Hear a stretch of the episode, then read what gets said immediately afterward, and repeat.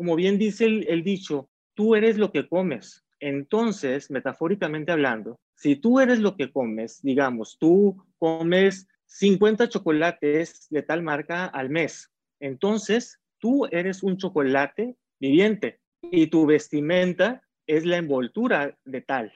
Eso es lo que me hizo a mí crear la primera pieza con envolturas, que fue un saco con puras envolturas de chocolates.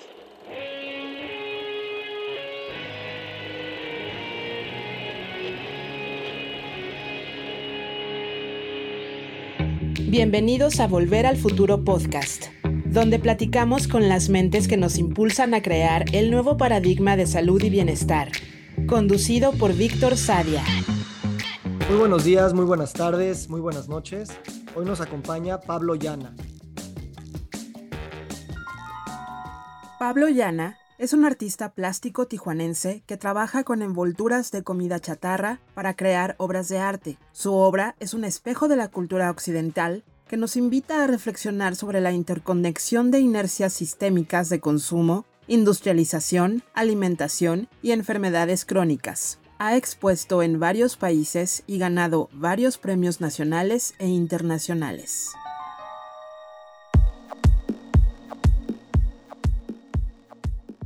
Pablo, gracias por estar aquí.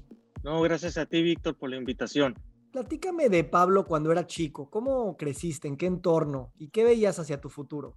Pues mira, tuve una infancia muy, muy, muy agradable. Eh, una mamá trabajadora, mexicana, un papá igual, eh, en casa siempre hubo libros de arte, es lo que me acuerdo, los cuales yo ahora sí que los manipulaba a mi antojo porque los, los rayaba con lo que me encontraba, con crayolas, con acuarelas. O sea, fue, fue realmente una infancia de la cual no tengo un, un mal, mal rato ni una, un recuerdo feo. ¿Y cuándo empezaste a perfilar tu vocación artística? Pues fue a partir de los 16, pero fue muy curioso porque yo nunca pensé que me iba a dedicar a esto. Eh, en la Casa de la Cultura de aquí de Tijuana, como en todas las casas de, la cultura, daban talleres de, de, artes plásticas. Entonces yo acompañé a una, una amiga mía que tenía ganas de, de, de, cursar uno. Dije, bueno, yo también me voy a meter. Entonces me metí y a partir de ahí me di cuenta de que tenía yo la facilidad para crear con acrílicos, con óleo, con carboncillos.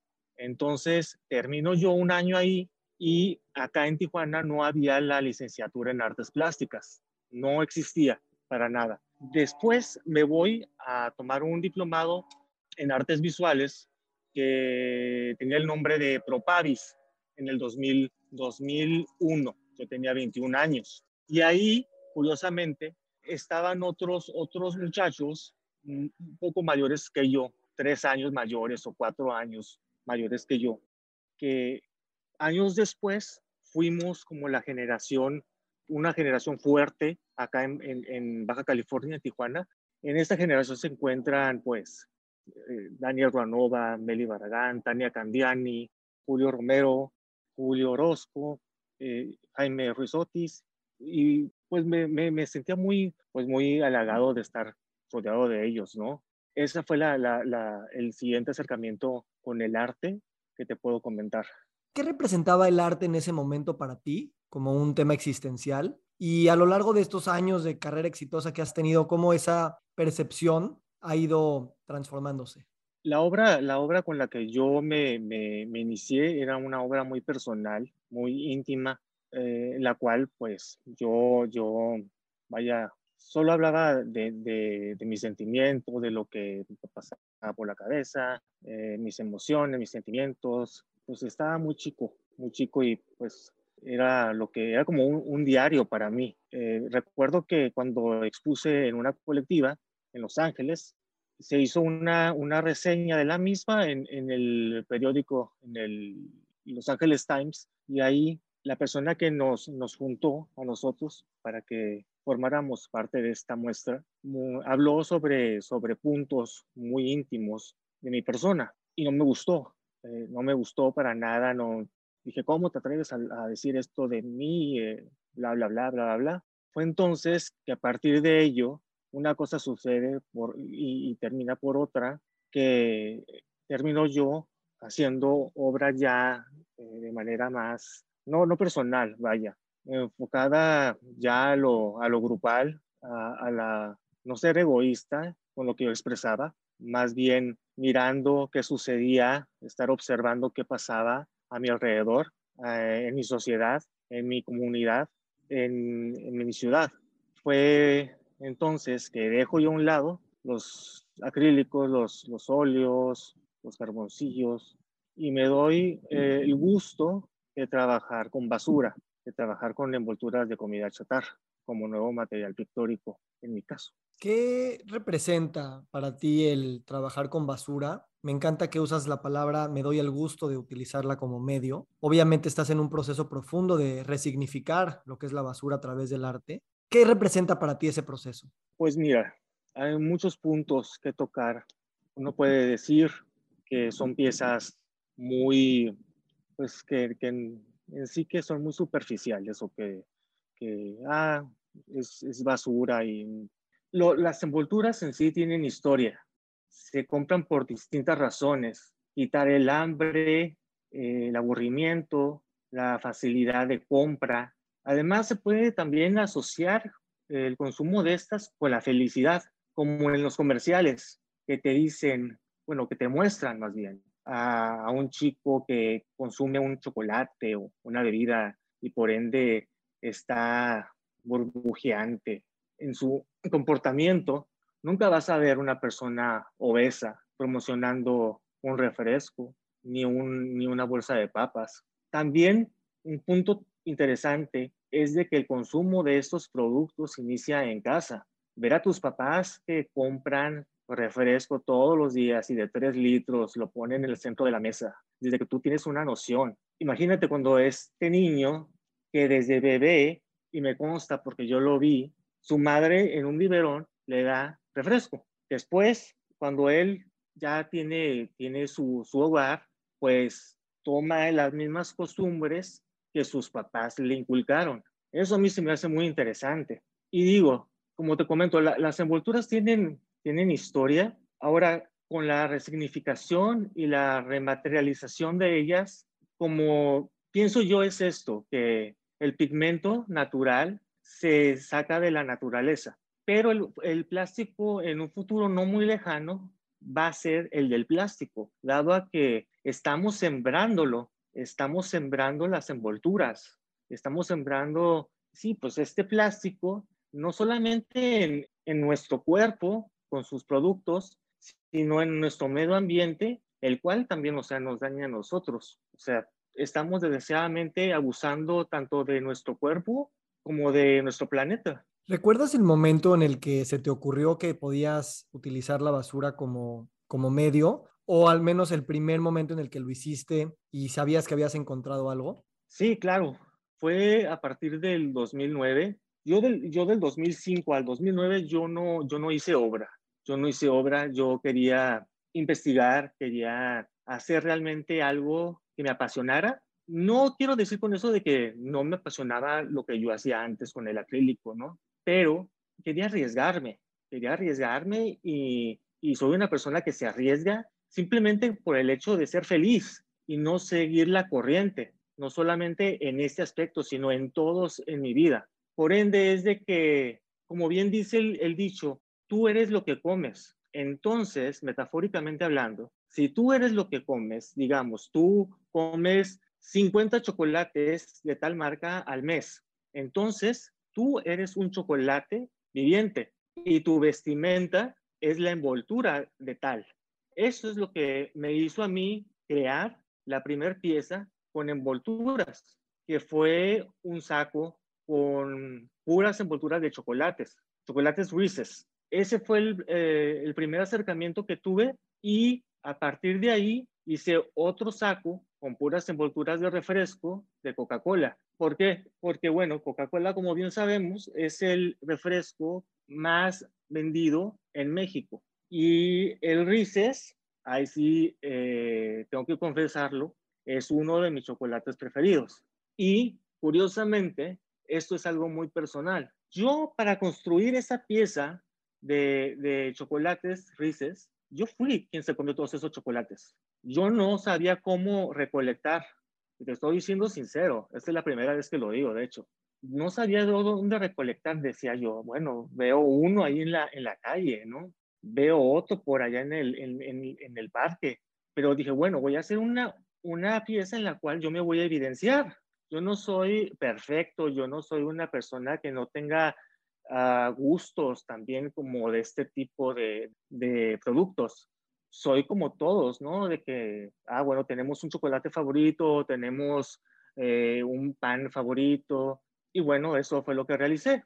Una pieza muy personal, la cual pues sí, sí se construyó con envolturas, las cuales pues yo, yo doné, yo doné, y bueno, pues eso, ¿no? Gracias por compartirlo. Yo leyendo tu, tu semblanza, y es precisamente lo que yo recibí cuando empecé a conocer tu arte, que es, yo no lo sentía como un tema moralista, sino precisamente provocativo, profundo, persuasivo, despertador de pensamiento crítico y a la vez, como acabas de decir, testimonial, ¿no? De, de, esta paradoja en la que todos vivimos y que, y que no podemos sentir que uno tiene el ojo objetivo y completamente correcto para criticar a la sociedad en la que vive. Somos parte de ella y, y es, es horrible cuando en estos discursos, de hecho yo también te confieso, en mi libro que escribí sobre eh, las causas sistémicas de las enfermedades crónicas, hoy veo el primer capítulo y, no me encanta porque es un capítulo mm, bastante moralista que critica a las grandes corporaciones y los hace ver como los grandes malos del cuento.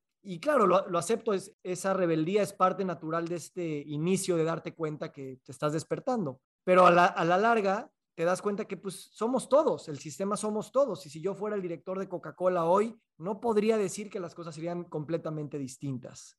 Entonces creo que en ese sentido, tu arte no tiene ese, ese grado de, de dictar lo que debería de ser y entonces se vuelve muy personal para la gente que lo puede ver y por tanto en ese sentido es bastante transformador, puede despertar activismo, puede despertar conciencias, puede despertar el estar presente ante estas situaciones sistémicas. ¿Qué reacciones has recibido tú de las personas que ven tu arte? ¿Cuáles son aquellas reacciones que, te están presentando ahora un reto y que quieres continuar creando para que eso se pueda alquimizar de alguna manera? No he obtenido yo unas reacciones ni de odio ni de ni de felicidad. Hay personas, como te comenté hace rato, para empezar, que no lo consideran una pintura. Unas personas que lo consideran collage. He participado en bienales de pintura y me han seleccionado como pintura. Y lo que a mí me, me interesa es de que la pieza no pase desapercibida, ya te, que te genere algo, ¿no? Que te genere algo, ya sea que te mueva, que digas tú, órale, ¿a poco todo esto es basura? Ah, que te asombre por tanto contenido que tiene incrustado el bastidor, pero en sí, alguien que haya dicho algo sobre mi, sobre mi obra, no, pero sí me gustaría que, bueno, a lo mejor no lo dicen abiertamente. Lo más seguro es de que interiormente se planteen ellos el, no, se planteen ellos el sentirse identificados y eso a mí, me, me como artista, me, me llena, me satisface, me hace sentir que voy por buen camino. Eso, eso te diría con respecto a la pregunta. Me interesa también preguntarte, ahora ya recibes estas envolturas que te las dona la gente. ¿Cómo haces este proceso y qué se lleva también la gente de regreso y cuáles son sus motivaciones para darte estas basuras que tú vas a, a resignificar? Sí, empecé con una familia una familia cercana, le dije a esta señora, ama de casa, que si me podía separar todo lo que consumieran su familia y ella en una semana, todos los, los plásticos, los envoltorios, ¿no? De una semana. Pensé que me iba a, a separar cinco, siete, pero no, fueron como unos 15, 18, casi 20, lo recuerdo muy bien. Y teniendo ya yo esa, esa bolsa con todos los las envolturas, me di cuenta de que, de que había ciertos productos que se repetían, como Coca-Cola, como Sabritas, Tostitos. Y así fui con ella cada semana. Ella le comenta a, su vecina lo mismo que yo le dije a ella, que si podía guardar las envolturas, que porque un artista estaba, estaba utilizándolas para crear piezas. Y esa vecina le cuenta mi proceso creativo, mi idea, a otra. Y así se van entretejiendo una familia con otra. Y no recuerdo cómo es que, termino yo ya con más de, de 10 familias y de distintos, este, em, no son personas las cuales eh, tengan el mismo nivel socioeconómico, sino que unos altos, unos bajos. Y lo interesante de esto es que consumen lo mismo, consumen exactamente lo mismo. Y lo chistoso, curioso, es que ya ahorita que ya tengo 11 años trabajando con esta técnica, puedo decirte que cuando me llega una, una bolsa llena de, digamos, la, la bolsa que me manda Lucía. La puedo yo identificar perfectamente porque la abro y, me, y veo que llega con una envoltura de las galletas florentinas. Entonces digo yo, ah, esta es de Lucía.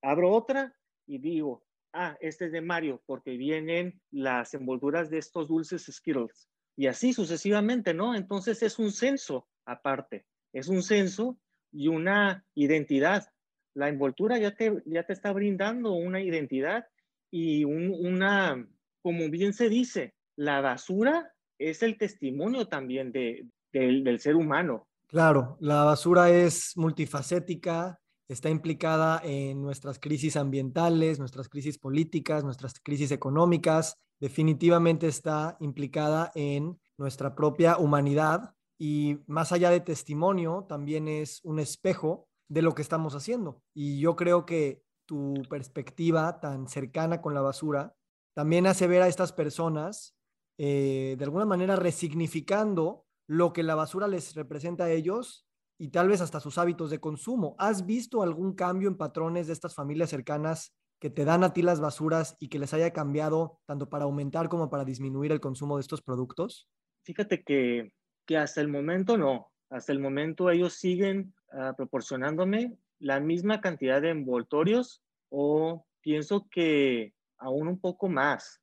Cuando los he invitado a exposiciones que he tenido y, le, y se muestra ahí toda, toda la obra en la cual pues cada, cada, cada familia puso un granito de arena, le, les digo, mira, en esa pieza están las envolturas que tú me, me donaste, en aquella pieza está lo que tú me regalaste van, observan la pieza, les gusta, se toman una foto con ella, pero hasta ahí, no concientizan, desgraciadamente, y no creo que sea por culpa de ellos. Yo lo que creo es que tenemos tan arraigada ya la publicidad de estos productos denominados truco, que es muy difícil ya el hecho de, de, liberarnos de ella, ¿no? Porque tenemos la publicidad visual, la empresa, la sonora, vaya, pues sí, tenemos ya, tatuajes de ella, o sea, por el lado en que lo veas. Es muy, es muy triste, pero el espejo, como bien dices tú hace ratito que mencionabas, es que vivimos desgraciadamente en una, en una sociedad de consumo desmedido y en la cual no hay un, un llene, no hay un llene, no hay una satisfacción el ser humano quiere más, más, más y no se conforma. No solamente en este tema, o sea, estamos siempre deseando y no nos estamos conformando con lo que tenemos. Eso también es importante. ¿Cómo consideras que, porque mira, yo este tipo de discursos los leemos en muchas perspectivas, desde las perspectivas médicas y todos los estragos que este consumo hace en la salud, las perspectivas políticas y los conflictos de interés con las grandes industrias, obviamente las perspectivas educativas. Y a mí se me hace que la perspectiva artística tiene un poder brutal para precisamente cargar emocionalmente y ya no nada más con llamadas de atención diciendo las estadísticas o los porcentajes de riesgo, con información que sabemos que es persuasiva pero hasta cierto punto. Mientras que el arte de alguna manera, al ser tan visceral, eh, no se trata de decirle a la persona, te vas a morir de esta manera y siéntelo así, porque también cuando asustas demasiado, pues hay una negación y una represión automática de eso que te está amenazando. Entonces el arte me interesa también, ¿qué pasa con esas poblaciones a las que tú has llevado tu arte afuera de tu, ciudad y tu comunidad? ¿Y qué impresiones tienen, digamos, en esas otras comunidades donde no conocen al artista y donde no le van a dar insumos para su arte? Bien, tuve una, una, una exposición en, en, en, Alemania, en Frankfurt. Fue una muestra, eh, una muestra individual, la cual presenté, mm, que habrán sido unas 10 piezas, una de mis primeras 10 piezas, que eran personajes obesos, gordos, enfatizando que, que estos, digo, están llenos de basura. No tenían camisa, los hombres nada más estaban con puro calzón y las mujeres tenían puro bikini, mostrando así, de esta manera, pues las capas, ¿no? las ondas de la carne. Y para ellos fue de impacto, de impacto porque se ve, ahora sí que se ve que la balanza no está equilibrada en el sentido de que allá las personas son muy delgadas y acá, bueno, ya conocemos, ¿no? Eh, la comunidad mexicana. En sí se impactaron a la hora de que les expliqué de qué trataba, de dónde venían las envolturas, de que eran un registro de esto y que el otro.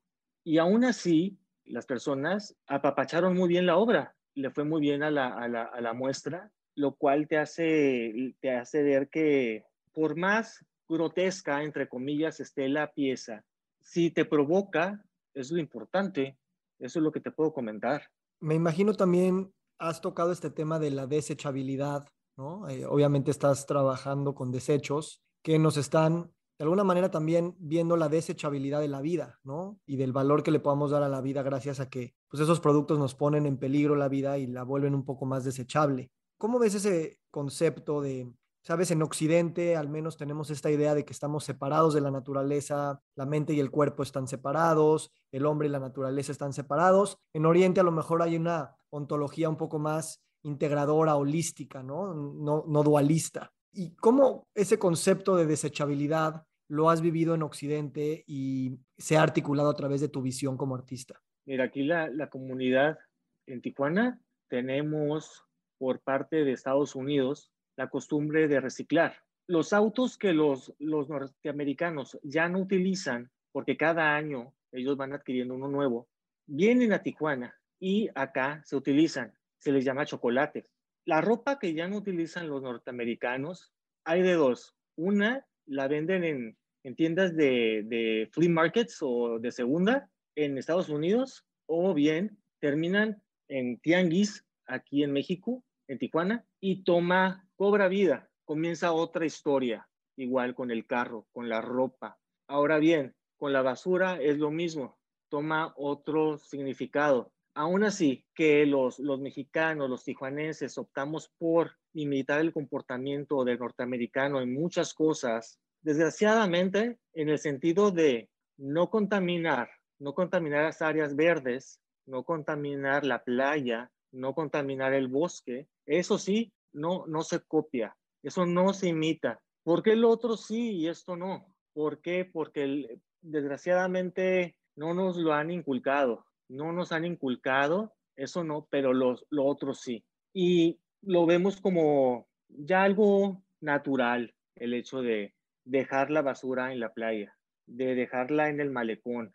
Es realmente triste. Por eso es que yo hice eh, dos pinturas, dos cuadros, en los cuales eran dos formatos grandes de 190 centímetros de alto por 140 de largo, uno conformado con puras envolturas en tonalidad roja, puros rojos, puros rojos, puros rojos, pero no había forma, no había nada. Me vino a, fotografiar al estudio un fotógrafo alemán y vio esta pieza y vio la otra de la misma medida, pero con puros tonos amarillos, puros amarillos, puros amarillos. ¿Por qué? Porque estos tonos, le digo yo a él, el rojo y el amarillo son los dos tonos que más se utilizan en los productos chatarra, son los que más llaman la atención. Y me dice él, ¿y qué es lo que, o sea, veo que aquí hay mucho desorden en el, en el cuadro? Y le digo, aunque parezca que hay mucho desorden, créeme, créeme que no lo hay, porque a la hora de hacer este tipo de obra, yo me centro en que si hay una bolsa aquí pegada, plisada de sabritas amarilla, me corresponde a mí como artista el no colocar otra cerca de esa para crear un balance, un balance entre las marcas y las tonalidades de los amarillos.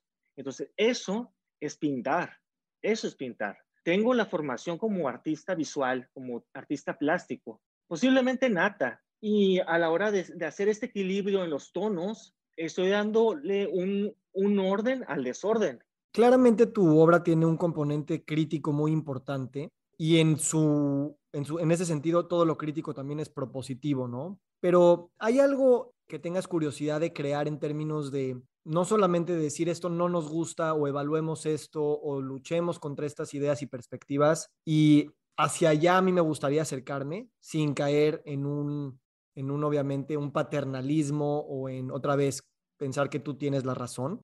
Yo nunca, nunca hago obra pensando en qué sucederá con la misma. Nunca me, me veo yo vendiéndola, nunca, nunca me veo yo eh, diciéndome, ah, mira, esta va a costar tanto. O como le invertí tanto tiempo y tanto dolor de espalda, no, o sea, esta va a costar más que la otra. No.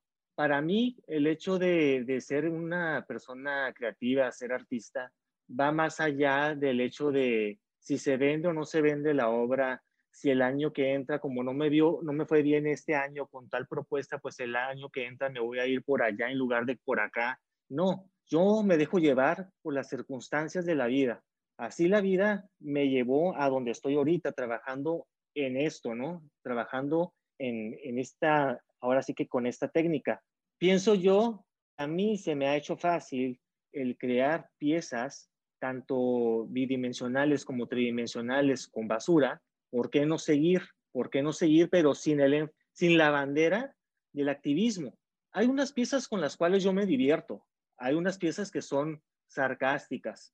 Esas porque yo soy una persona a la cual le gusta jugar mucho con el sarcasmo y digo, ah, me, late ponerle, eh, por ejemplo, a una, una pieza de puras envolturas de, de Coca-Cola Capitalism o la de una también de, de envolturas de Reese's que dice Remorse o Regret y con la misma tipografía que la de la marca. Hay otras que sí son un poco más acá conceptuales, pero en sí todas siento yo que te van dando como cachetaditas, así como eh, unas más ligeras y otras a las cuales les falta un poco para que lleguen a ser golpes o ganchos al hígado, pero no planifico y prefiero no hacerlo, fíjate. Este podcast lo escuchan mucho eh, profesionales de la salud, médicos, nutriólogos, psicólogos, coaches. Y me pongo a pensar, ¿qué, ¿qué pasaría si un profesional de la salud toma estos atributos como de artista para divertirse al mismo tiempo que también quieres dar esas cachetaditas, para salirse un poco de las metodologías a lo mejor muy convencionales y explorar y seguir esa autenticidad que todos los profesionales de la salud tienen, pero que a lo mejor su disciplina los tiene encuadrados en una sola vía. Y me da la impresión que hacia allá se están moviendo mucho los paradigmas en, en el arte, en las ciencias médicas, hasta en, las ciencias sociales. Y me encantaría continuar explorando estas ideas donde partes de un canon, partes de una escuela, partes de una enseñanza, pero también estás abierto, como tú dices, a fluir con las cosas que suceden. Y si nada más dejas que, esa, que ese flujo esté dictado por el valor comercial, económico de lo que haces, pues tal vez terminamos produciendo bienes y servicios que no son los mejores. En ese sentido, te quiero preguntar, ¿dónde empieza y dónde termina la persona Pablo y el artista Pablo? Me da la impresión que es una y la misma cosa, pero hay gente que sí les gusta encontrar estas diferencias. Mira, como persona, eh, yo soy una persona muy reservada, muy, muy reservada. Soy una persona trabajadora, soy una persona arriesgada, pero también, y eso mucha gente no me lo cree, pero soy una persona tímida, soy una persona bastante tímida, no me gusta el hablar en público, me cuesta trabajo, no me siento cómodo, pero a comparación de lo que se puede decir de mi trabajo, mi trabajo pues, a lo mejor habla por mí lo que el no artista, o sea, el no artista se calla, pero el artista no se calla. Entonces está medio, la balanza está medio dispareja, medio rara. Lo que me gusta es de que soy una persona que, que se informa, le gusta informarse de lo que sucede a su alrededor, le gusta informarse de lo que sucede en el mundo, eh, le gusta, alguien me dijo cuando yo tenía 20, 18, 19, que el artista tiene que estar informado de todo lo que sucede. Entonces, lo que trato yo de, de hacer yo con, con, la obra es de tratar de concientizar con lo que yo puedo, ¿no? Y como persona, pues soy una persona que va al estudio, lo primero que hago llegando al estudio es prender mi, mi pistola de silicón, pongo un CD en la grabadora, para ello me gusta a mí la, la música electrónica, me gusta la, la música dinámica que te haga bailar, me gusta, bueno, llego al, estudio, hago eso, separo las envolturas que voy a utilizar, por ende ya están previamente limpias, porque las tengo que limpiar, lo hago, las desinfecto. Después de limpiarlas, las pongo en sus contenedores, los amarillos, los verdes, los azules y así. Termino de trabajar, hago ejercicio una hora al día, hago ejercicio y no por la cuestión de ser una persona vanidosa, simplemente por cuidar mi, mi salud. Eh, me alimento sanamente, no como azúcares, sal, panes, trato de, de, que mi dieta esté balanceada. Si no, también sería, sería hipócrita de mi parte el llevar una dieta en la cual estuviera yo consumiendo este, garnachas aquí, aunque sí son muy ricas y lo que quieras, pero sí me doy el, un día a la semana de comer, pecar, pero todos los días, por lo general, es así, llevar una, una dieta de, pescado, carne, verduras, eh, arroz integral, pan integral, eh, harinas, harinas de, de almendra, eh, leche de almendra, por mencionar algunos productos. Y me gusta pues escuchar música, ver películas, leer. Eso puede definirme como persona. Gracias. Y veo que obviamente este arte, aunque desde otra perspectiva, está trabajando con esa intimidad con la que iniciaste siendo artista y la está reinventando también de alguna manera. ¿Qué sigue para ti, Pablo? Y si me permites, ¿cuáles serían ahorita tus miedos, así como tus anhelos para los siguientes años? Lo que te puedo comentar es de que el miedo sería el que desaparezca mi creatividad. Ese sería para mí un miedo. Un anhelo que la comunidad artística esté más integrada. Hay mucha, mucha pose, no me late eso. Por eso es que no voy yo a exposiciones. Nunca me verás en exposiciones, en, inauguraciones, eh, no, no, no, no me gusta. Voy a ver la exposición, pero ya cuando, cuando no hay nadie para poder apreciar y para darle respeto al artista, ¿no? Una necesidad para mí es despertar, despertar una reacción en el espectador. Eso es una necesidad para mí. Pablo, quiero agradecer mucho tu tiempo, tu apertura, tu, eh, ¿cómo lo puedo decir? Te siento una persona que está completamente eh, adueñándose de sí misma y de su circunstancia. Lo, percibí así desde que vi tu obra de, arte, pero sobre todo cuando tuve el privilegio de conocerte. Y te quiero felicitar y agradecer porque creo que en este momento hay muchas razones para perder la esperanza y también hay muchas razones para tener esperanza. Y creo que tu congruencia, tu arte, tu pasión, tu ejemplo eh, nos motiva a todos, no te voy a decir a criticar el sistema, sino más bien a reconectarnos con nosotros mismos y buscar esa pasión y autenticidad con la que cada uno quiere y le hace sentir vivo. Yo, yo de alguna manera, eso creo que el arte y el que se atreve a ser artista lo vive y creo que el mundo solito evolucionaría si más gente se dedicara a escuchar esa voz interior y a seguirla, independientemente de todos los discursos sociales y políticos que puedan valer la pena hacer. Sí, es que muchos de ellos te pueden frenar y lamentablemente no puedes dedicarte a lo que realmente quisieras o no te atreverías a hacer lo que realmente quisieras hacer por miedo al que dirán. Esa es otra. Entonces, yo te agradezco mucho a ti, Víctor. Agradezco mucho tus palabras porque me reconfortan, me hacen ver que voy por buen camino y qué bueno que tuviste esa impresión de mí en mi arte. Te deseo todo lo mejor, Pablo. Gracias. Muchas gracias a ti.